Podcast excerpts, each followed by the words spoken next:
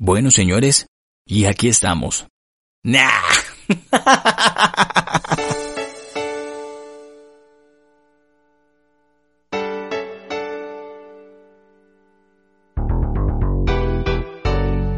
Hey, hey, hey, ¿cómo están? ¿Cómo se encuentran? Una vez más, bienvenidos a este podcast maravilloso. Es un placer estar con ustedes. Es un placer ser esa compañía de cada día, de cada momento, a donde quiera que se desplacen, van en su carro, donde quiera que se encuentren, o en su trabajo, o en su casa, o están haciendo deporte, no sé.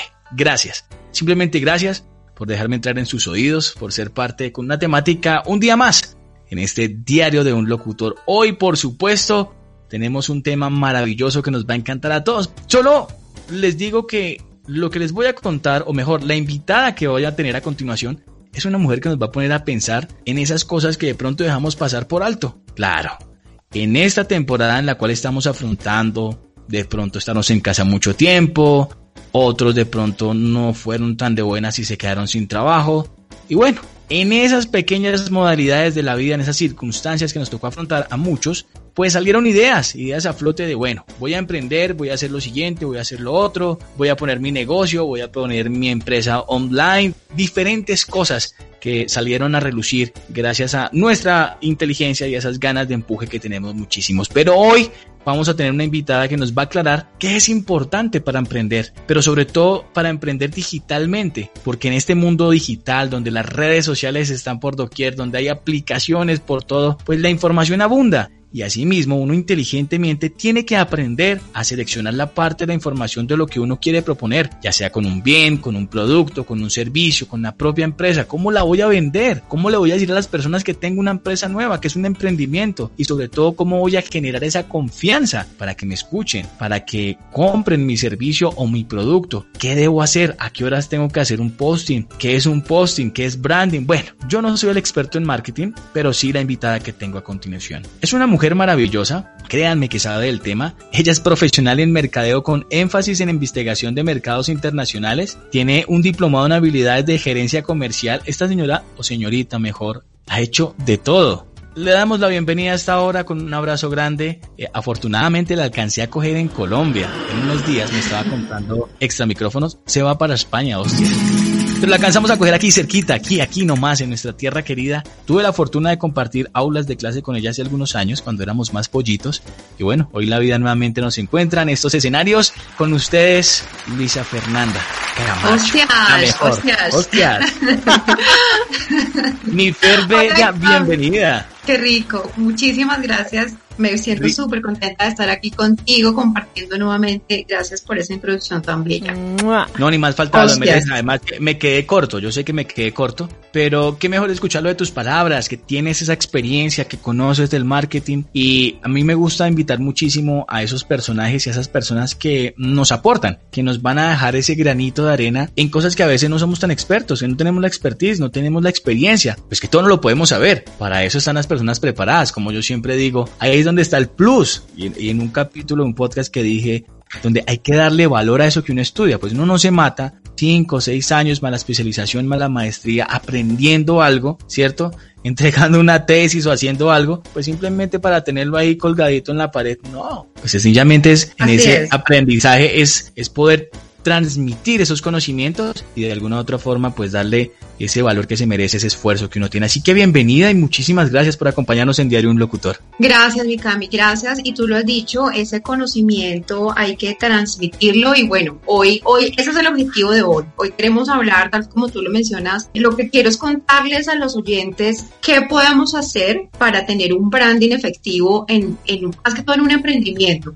Sea, sé que por el tema de la pandemia muchas personas han tenido que emprender a raíz de que, como tú lo mencionabas, pues se han quedado sin empleo, entre otras cosas. Y hacer branding, muchas personas piensan que es para las grandes compañías y no. Ya, les vamos a contar qué es branding para, que, entremos en calor, pero, pero quiero resumir, resumir un poquito de lo que voy a hablar, ¿sí? Básicamente es eso, nos vamos a ir con cinco tips súper interesantes de cómo generar marca, cómo hacer que mi marca sea más notoria, cómo puedo vender más, porque si genero marca o si construyo una marca importante en el mercado, claramente las ventas pues van a incrementar. ¿vale? Pero me gustó eso, de entrada me encantó el tema de, así de sencillo, vea, anote ahí usted que va o que está en su casa o está en el puesto de su trabajo, cinco tips para hacer marca, así de sencillo.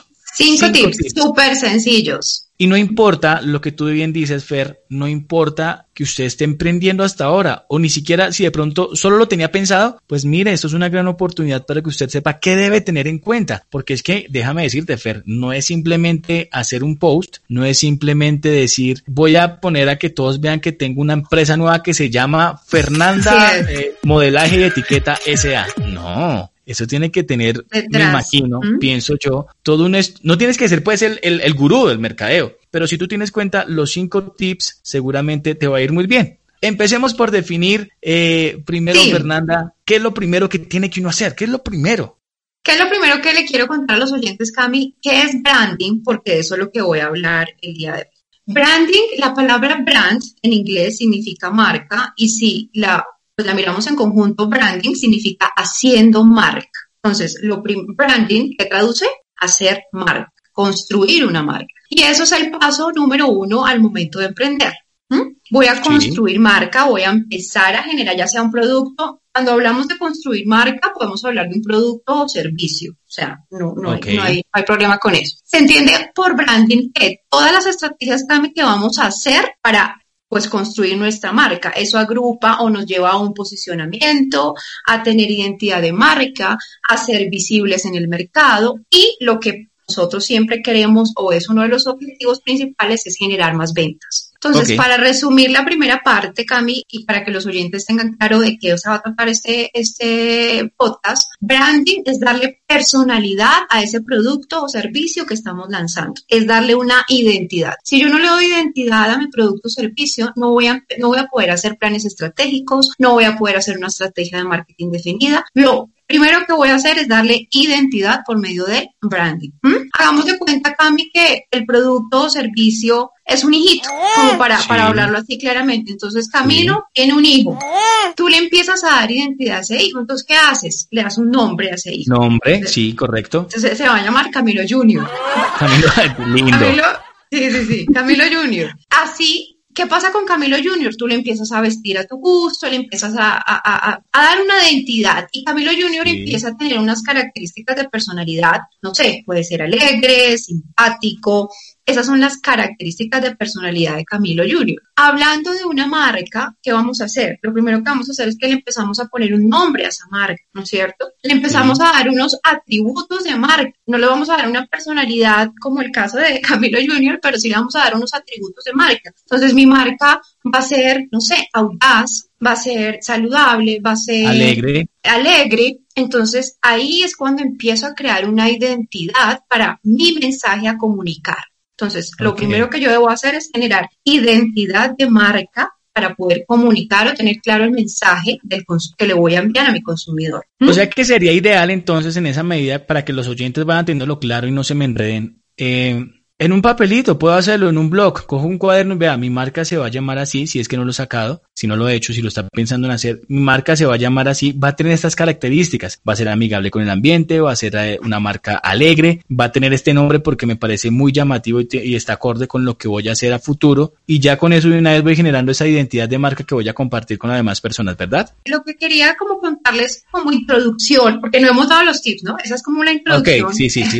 es que eh, es importante ¿Por qué es importante branding? Es por eso, Cami, porque necesito darle una identidad a mi producto o servicio. Necesito tener claro que cuál va a ser mi objetivo con, este producto o servicio para ahí sí empezar con mis estrategias de branding. Entonces, si quieres, ya entremos en, calor con los tips y ahí sí les contamos cómo qué pueden hacer para, para empezar. Listo, muy bien. Entonces, mucha atención, papel y lápiz o grabadora o, mejor dicho, lo que usted quiera o desee. Primeros cinco tips, o mejor dicho, los cinco tips más importantes para que usted tenga un muy buen emprendimiento. Tip número uno por nuestra maravillosa Fer. Bueno, tip número uno para hacer marca acá. La planeación estratégica. Entonces. Planeación eh, estratégica. Sí, la planeación estratégica es clave para empezar una estrategia de branding o de construcción de marca. ¿Por qué? Recordemos que, Camilo, la planeación estratégica es el primer paso que yo debo tener para trazar un camino que me guíe, o sea, para trazar un camino que me guíe a los objetivos de la compañía. Acuérdate, Cami, que uno en la planeación estratégica, ¿qué hace? Definir valores de marca, definir la famosa visión, misión. Uno a veces cree que eso no es tan importante. Uno dice, ay, no, eso se lo aprende uno de memoria. Eso, Pero sí, sí es importante. Pero, Cami, es supremamente importante porque tú defines hacia dónde va la marca, hacia dónde va tu producto o servicio, sí, o la marca. Tú defines unos valores de marca.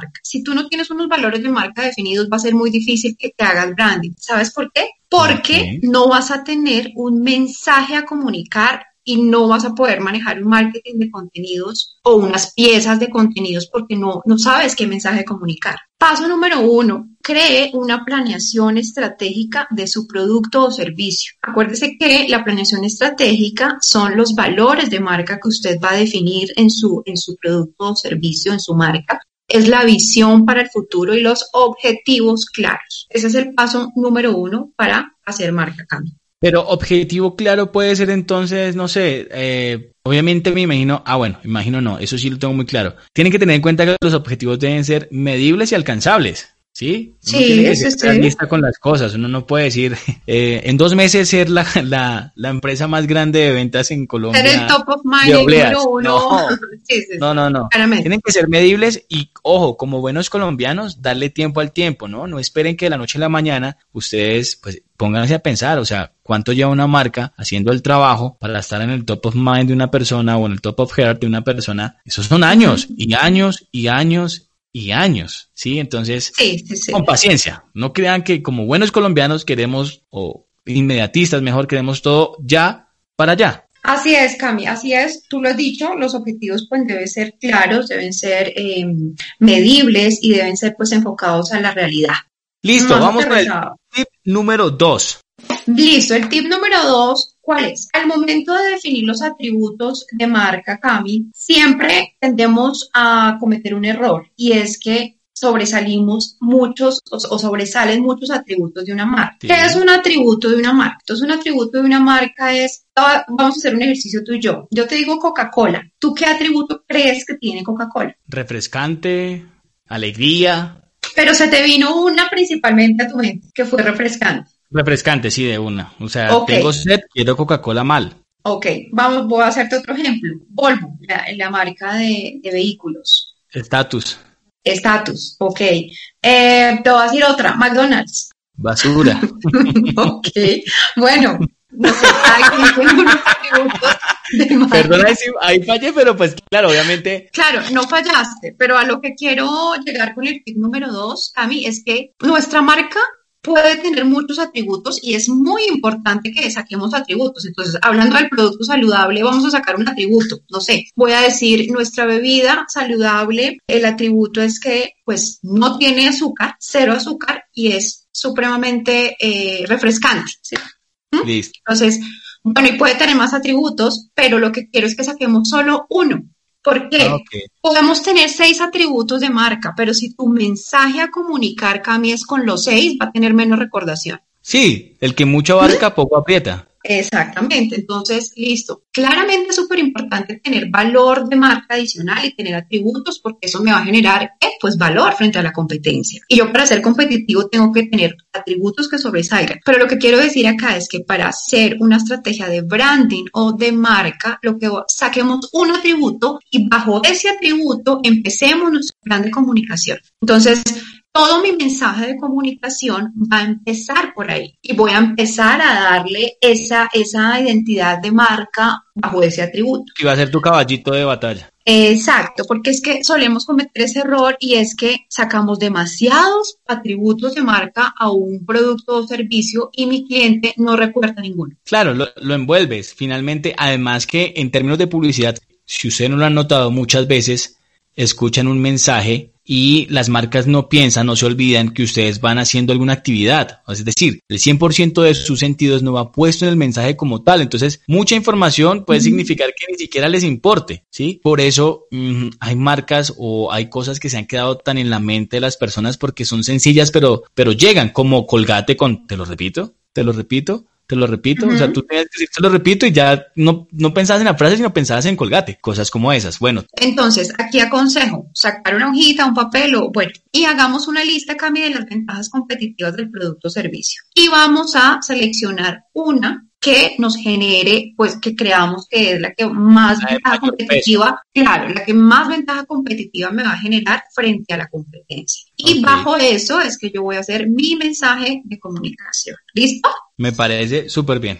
Listo, ahora sí, tip 3. Tip número 3, y creo que va a sonar cliché, pero es muy importante, Cami. Conoce muy bien a tu cliente. A tu cliente, claro. ¿Qué pasa? Debes identificar muy bien tu segmento de mercado, por supuesto, para saber cómo dirigir ese mensaje y para saber qué medio voy a utilizar, que eso lo vamos a ver también ahorita más adelante. Es importante aquí, Cami, conocer qué piensan tus clientes de tu marca.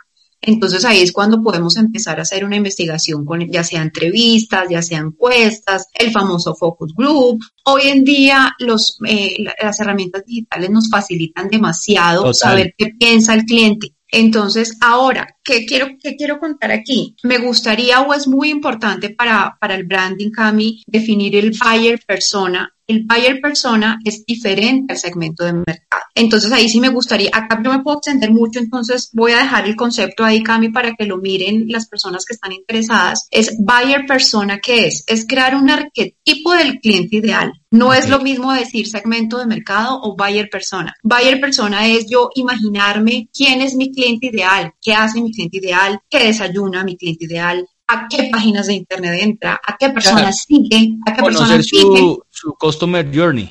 Sí, exacto. Va muy, muy relacionado al customer journey del, del, customer experience o la experiencia del cliente. El buyer persona te va a permitir crear un mensaje de branding más personalizado. Entonces, ojo ahí, Cami, que es muy diferente segmento de cliente, conocer al segmento o el buyer persona. Acuérdate que el buyer persona es mucho más personalizado.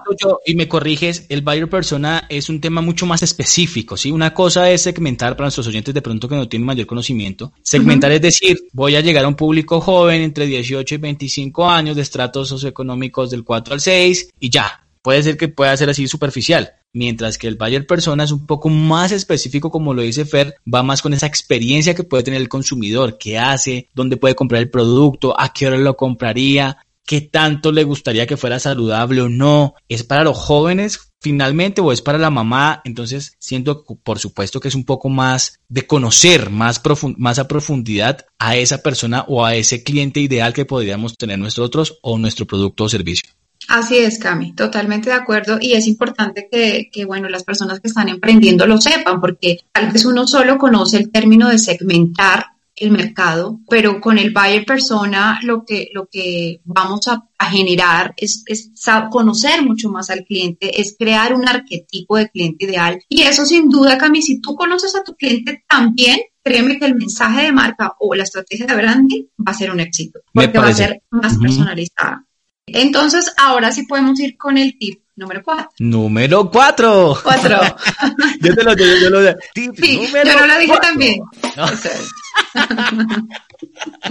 yo, no soy yo no soy aquí experta producción en, vivo acá esto, producción en vivo. Tip número 4. Bien, ¿cuál es el tip número 4? Entonces, cuando ya tengamos, Cami, más claros los puntos anteriores, ahora sí vamos a definir los canales o los medios de comunicación que vamos a implementar en nuestra estrategia de comunicación. ¿Mm? Maravilloso ese punto, maravilloso. Es clave porque ya identifiqué mis objetivos de, de marca, mis objetivos de, producto o servicio, ya tengo unos valores definidos, ya tengo a mi buyer persona, entre otras cosas. Ahora debo identificar el medio de comunicación por el cual voy a mandar ese mensaje. Entonces, tradicionalmente conocemos unos medios que son mensajes de texto, el email, el famoso social media. Social media, pues ya sabemos que se refiere a redes sociales. Dependiendo del buyer persona y de todo todos los puntos anteriores es que yo voy a identificar el medio de comunicación. Eh, o sea, voy a identificar en qué formato voy a empezar a enviar esa pieza publicitaria o ese mensaje o depende de lo que voy a hacer. Ahí se puede hablar del mix de medios. Sí, claro, hablamos de un mix de medios, podemos utilizar varios medios de comunicación.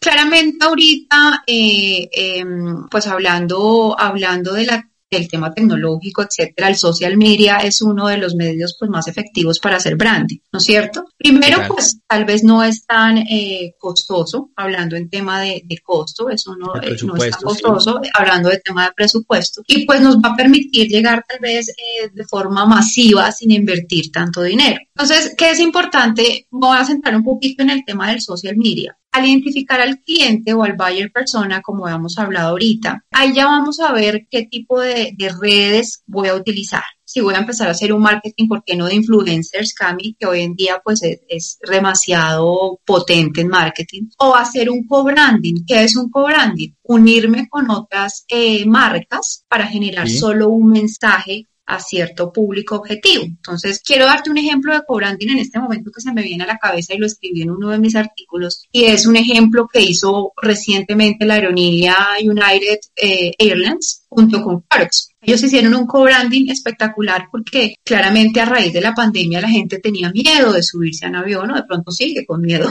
Y lo que hizo United fue unirse con Clorox en toda su estrategia sacaron un video maravilloso de cómo con Clorox desinfectaron todo el avión. ¿Y qué pasa ahí? Un win-win. Clorox pues gana claramente, em, gana posicionamiento, gana valor de marca, al que una compañía tan grande como United esté, está diciendo, claro, confíe en su producto y United gana. ¿Por qué? Porque pues United eh, dice, todo, todos mis, mis, todas mis aviones están totalmente limpios. Entonces, un ejemplo. Todas mis naves, mis naves. Todas mis naves.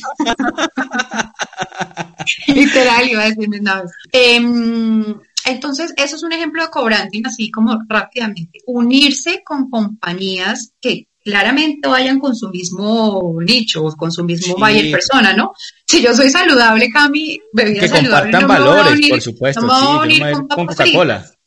No, pues, sí, no, o sea, yo estoy sacando la bebida, la bebida saludable, bajan calorías y me voy a unir con bombombún, pues no tiene sentido. difícil. Entonces es eh, mirar si por medio de las redes o del social media puedo empezar a hacer un co-branding, puedo empezar a mandar un mensaje unificado para esas dos marcas, un marketing de influencers que va a mejorar la visibilidad en diferentes lugares, entonces ahí ya dependiendo del buyer persona, debo escoger y seleccionar muy bien el medio por el cual voy a empezar a comunicar. Si es por la red, si es por, bueno, si es por Facebook, si es por Instagram, si va a empezar a hacer eh, sí o Google o, lo, que vaya a empezar a implementar, siempre tenga presente que el mensaje debe ser el mismo. No debemos sacar diferente un mensaje en, en, una red social, otro mensaje. Siempre tratar de que vayamos por unificar. La Sí, sí, Cami. Antes de pasar al otro tip, al, último tip, al número 5, hablando un poquito de los, del 4, que son los medios de comunicación que voy a, que voy a implementar, es muy importante, Cami, tener claro que el objetivo es mejorar tu visibilidad en tantos lugares como sea posible. O sea, que te vea el cliente, lo que hablábamos tal vez a un principio. No es suficiente con tener una página web porque muchas personas cometen ese error o creen que solamente por tener una página web estática ya voy a, tener visibilidad. No, eso debo enlazarlo ya sea un perfil con redes sociales, tener variedad de puntos de contacto para que los clientes puedan encontrarte fácilmente. Una estrategia de, de SEO, una estrategia, o sea, todo enlazado, lo que quiero decir es que todo enlazado para que los puntos de contacto de los clientes sean mucho más eh, efectivos y te puedan encontrar. Y Cami, sobre todas las cosas, el cliente debe asegurarse de que cada interacción del cliente sea positiva y sea memorable. Eso es súper importante. Importantísimo. Esa experiencia, pues. Exactamente. Siempre, pues, tratar de, de evidenciar, hay que hacer un seguimiento a que esas interacciones que tengo en esos medios de comunicación sean positivos y memorables porque eso es lo que genera marca, ¿no? Total. Lo que dice la gente es lo que genera la marca. Ahora sí tú me dirás, podemos pasar al tip número 5. Espera, primo el botón acá. Ah, no, tú, la voz, la voz, la voz. Obvio, obvio, el, botón. El, botón sin, pero sin miedo, mal. tip número 5. ok, bien, tip número 5. Mm, para terminar o para hablar de branding, Mm, no me puedo ir sin mencionar la identidad corporativa visual, porque esa no la, no la he mencionado. ¿Cuál es la identidad corporativa visual? ¿Cuál crees tú que es la identidad corporativa visual? La identidad corporativa visual. A mí me suena a logo. Exactamente. Exactamente. Uy, no me rajé, gracias Dios. No, 10 con todas. Pero voy con todas. sí, sí, sí. Bien, para crear marca, para hacer branding, pues claramente todos los puntos que mencionamos son muy importantes sin dejar atrás este. Darle una imagen a tu marca. Este aspecto es muy importante, Cami, porque hacer una marca sin analizar colores, sin analizar tal vez una tipografía, sin analizar un eslogan, un, eh, no siempre es acertado. Entonces, por eso acá sí voy a recomendar que ya conoces a tu cliente, o sea, ya sabes cuál va a ser tu buyer persona, ya nos va a quedar mucho más fácil empezar a, hacer una psicología de color. Uno no tiene que ser psicólogo para esto, Cami. De hecho, hoy en día hay muchas herramientas digitales que nos ayudan a hacer una buena eh, identidad corporativa visual a bajo costo. Hasta gratis. Acuérdate, hasta, gratis hasta gratis. Por ejemplo, esta herramienta Canva. Canvas es, es, buena. Bueno, tal vez en otro podcast podemos sacar top 10 de, herramientas. De herramientas para, para emprender. tengo por ahí unas interesantes de, emprender. Así, así es. Eh, podemos dejarle el término a los oyentes, Cami, por ejemplo, psicología del color. El color blanco, ¿qué significa? Color negro, azul. Cada color tiene un significado y eso es importante pues voy a hacer un ejemplo que creo que es muy claro para todos. Si yo voy a sacar un producto saludable, tal vez no le voy a poner el color negro, porque el color negro tal vez me va a generar una, una asociación de marca diferente a la que yo quiero transmitir.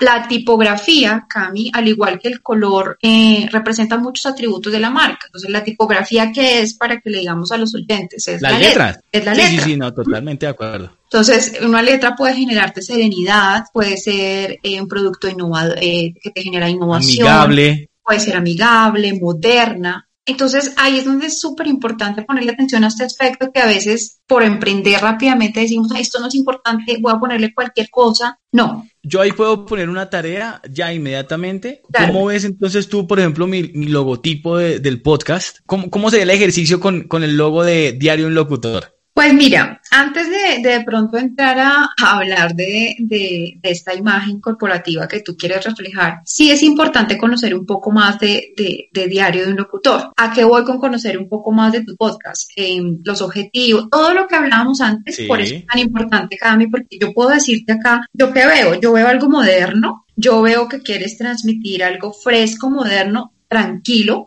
tan relajado, no algo de pronto tan formal. Complejo, tan formal. Pero pues más allá de eso necesito conocer otras cosas para poderte decir si vamos en la línea o no vamos en la línea. Mm, ok. ¿Qué es lo que en este momento yo veo a primera, o sea, veo el, el, logo que tienes y, y, es lo que se me viene a la cabeza. O sea, lo veo tranquilo, lo veo fresco, lo veo moderno. Y tal vez el negro me genera, me genera, mm, me genera algo de rigidez en la imagen el, tono negro, pero, pero igual lo veo muy fresco. Claro, y digamos que el negro en este caso lo que hace es que, eh, pues digamos la perspectiva por cual puse negro, era para resaltar precisamente, como lo ves en amarillo, el locutor. Sí, que finalmente no hay mucha información. es el nombre y quién lo hace y ya. Muchas gracias, corazón, por lo que fuiste una vez, no más. Pero, pero bueno, era, está chévere el ejercicio, era para poner, poder contextualizar un poco eso.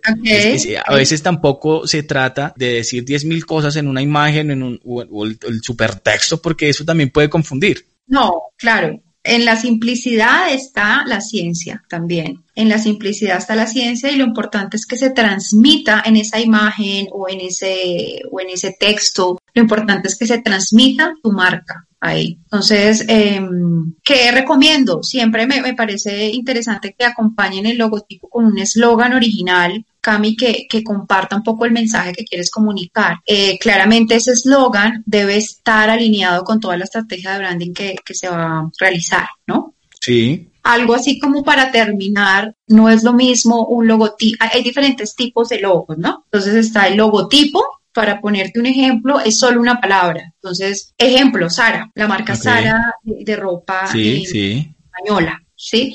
Es solamente, es solamente un nombre. Las cuatro palabras, las cuatro letras. Exacto, las cuatro letras. Y, y magotipo, ¿qué es? Una, una palabra con una imagen. Entonces te voy a dar el ejemplo de la costa. RC, oh, ok, la costa. RCN creo que también no. Tiene, tiene la imagen y abajo tiene RCN. Ah, sí, sí, sí, totalmente. Entonces es imagotipo, es combinación de imagen y texto.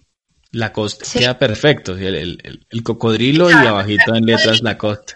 Tengo, tengo la letra. Tommy High Figure también por ahí. Exactamente. Está el isologo también. El isologo es el texto y el icono. Es cuando el texto y el icono se encuentran agrupados. No funciona el uno sin el otro. Es como por eh, Burger King. Burger King. Entonces está la letra, y está la imagen o el icono. No funciona por separado el icono y no funciona por separado el, nombre. ¿Sí? Eso no lo sabía, qué chévere. Yo pensé que luego había uno y ya, pero mira todas las, digamos que. Sí, uno, por lo general siempre habla del logo y cree que es una imagen y ya, pero eso tiene su ciencia. Claro, totalmente.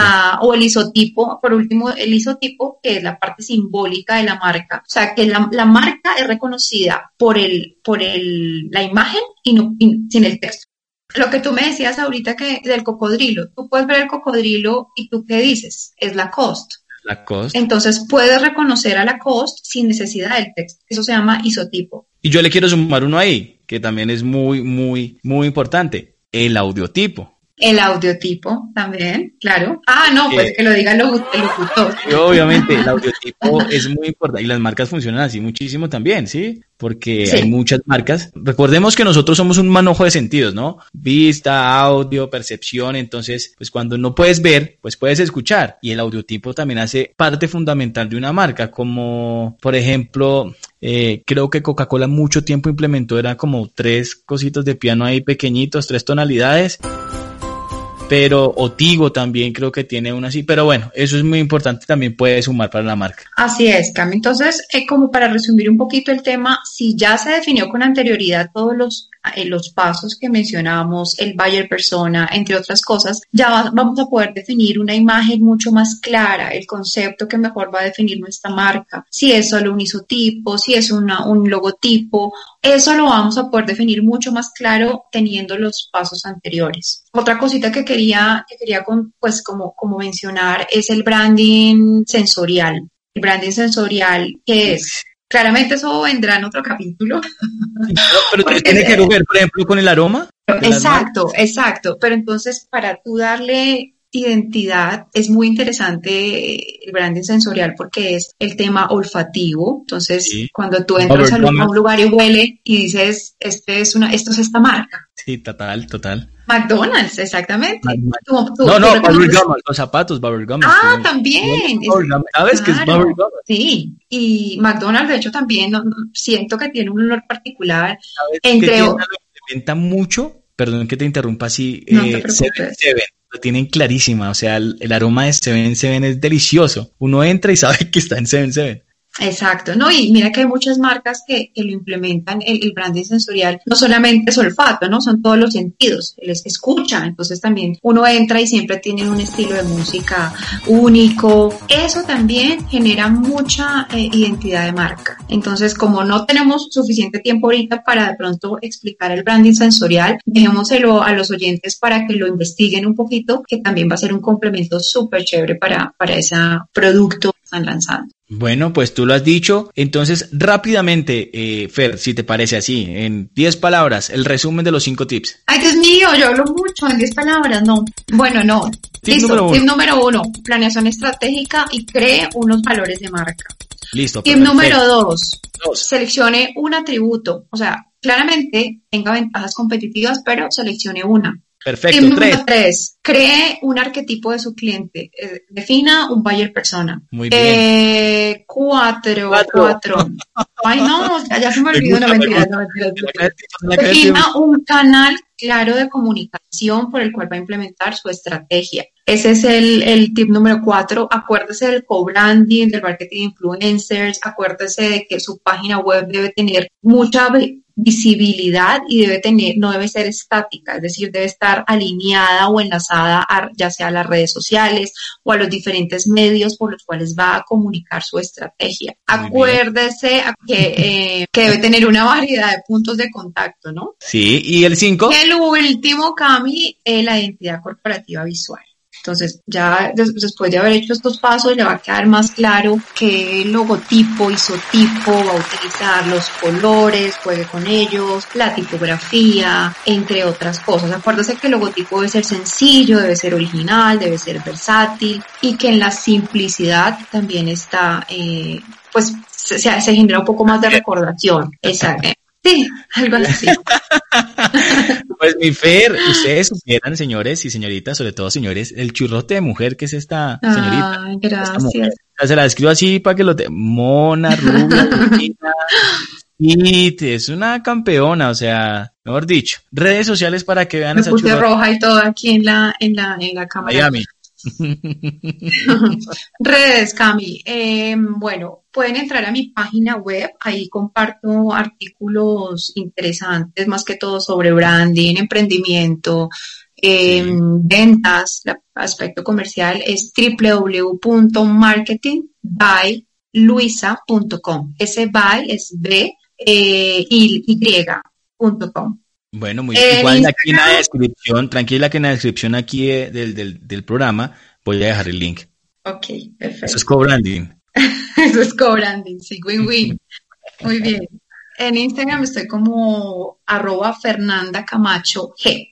Bueno, muy bien. Ya saben, tienen que seguirla. Igual van a venir más episodios, tranquilos. Van a venir muchos temas porque tenemos un itinerario ahí grande, amplio, sino que pues ustedes sabrán, hay cosas que uno trata de, tocarlas muy superficialmente, pero pues eh, por cuestiones metodológicas, académicas y de gusto, pues tiene que uno profundizar un poquito más para que las cosas no queden como tan superficial y se entienda pues el motivo, la razón por la cual es importante eh, cierta información. Mi Fer, yo solo te digo que muchísimas gracias. ¿No nos contaste sobre la maestría rápidamente? ¿Para dónde te vas? mí sí, bueno, antes de irme, yo hablo, yo hablo demasiado, antes de irme, quiero dejar una frase, y es que el branding no es solo para las grandes marcas, porque siempre tendemos a pensar eso, que branding solo es para las grandes marcas como Coca-Cola, Apple, lo que sea. No, branding es para todas las marcas. ¿Ok? Entonces, ahí, eh, eso, eso siempre eh, me gusta, me gusta decirlo porque tendemos a, pensar que no es necesario hacer branding para una pyme y estamos equivocados. ¿Sabes qué es lo más chistoso de ello, Fernanda? Y yo le sumo algo a eso, me gusta sumarle cositas y me corregirás y yo lo veo muy desde el punto de vista como persona. Es que si no se han dado cuenta, señores y señoritas, ustedes mismos son marcas todo el tiempo. Uno es una marca ambulante, ¿sí? La forma como uno se viste, la forma como uno habla, el aroma, Recuerden lo sensorial, eh, cómo se vende, con qué atributos usted se vende, es alegre, es triste, eh, es eh, bipolar. ¿Quién es usted? Cuál es su marca. Por eso recuerden, y yo sí lo tengo muy claro, su nombre. Su nombre es su principal audiotipo, así, su logo es Camilo Montañez, Fernanda Camacho, ustedes son marcas. Y por supuesto, asimismo, como ustedes se venden, también piensen cómo podrían vender su marca con todos estos tips o esta información que nos dio Fernanda en este capítulo o en este episodio de podcast. Pero eso es lo que finalmente puede pasar. Marca, marca, todo se puede vender como la marca que ustedes y como lo puede proyectar, por supuesto. Así es, Cami. Muchas gracias a ti por invitarme a tu programa. Em, y bueno, no, me voy, me voy a hacer, me voy a seguir haciendo lo que me gusta, Cami, que es marketing, seguir estudiando, seguir preparándome. Eh, un, voy a hacer un magíster en, magíster en dirección de marketing en España. ¡Guau! ¡Hostia! Hostias. Por favor, me saluda Esther Exposito y por a todas estas producciones. No, claro. Obvio. A Rosalía, si se la encuentra por ahí ah, pronto en, Sara. ok. Le, le diré que saludos de Camilo. Obvio, y ya vas a ver quién es.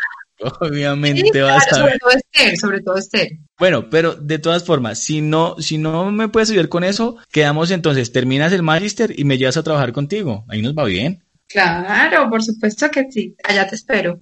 Bueno, mi Fer, de verdad, gracias, gracias por habernos acompañado en este podcast de Diario de un Locutor. Eh, vamos a ayudarnos más. Claro que les va a ayudar muchísimo. Si los, si se ponen juiciosos a aplicar toda esta información, les va a servir muchísimo. A todos los oyentes, muchas gracias. Como siempre, es un placer. Hoy nos extendimos un poquito más, pero ah, el tema está tan sabroso que seguramente nos va a quedar muchísima información ahí. Investigan otra tanta que de pronto también quedó por encimita. Es ya es tarea, ¿sí? Dice el profesor, yo les doy el 20%, ustedes ponen el 80%. Entonces, yo veré juiciositos. Mi nombre es Camilo Montañez. Oiga, a todos los que me están escuchando, estuve viendo las métricas a propósito, Argentina, en México, eh, en Estados Unidos, a todos gracias. Gracias, gracias en España, eh, que los que están escuchando mi podcast, muchas gracias. Un abrazo fraternal inmenso de todo corazón. Mi nombre es Camilo Montañez y nos encontramos pronto por aquí nuevamente a su oído. Un abrazo y chao, chao.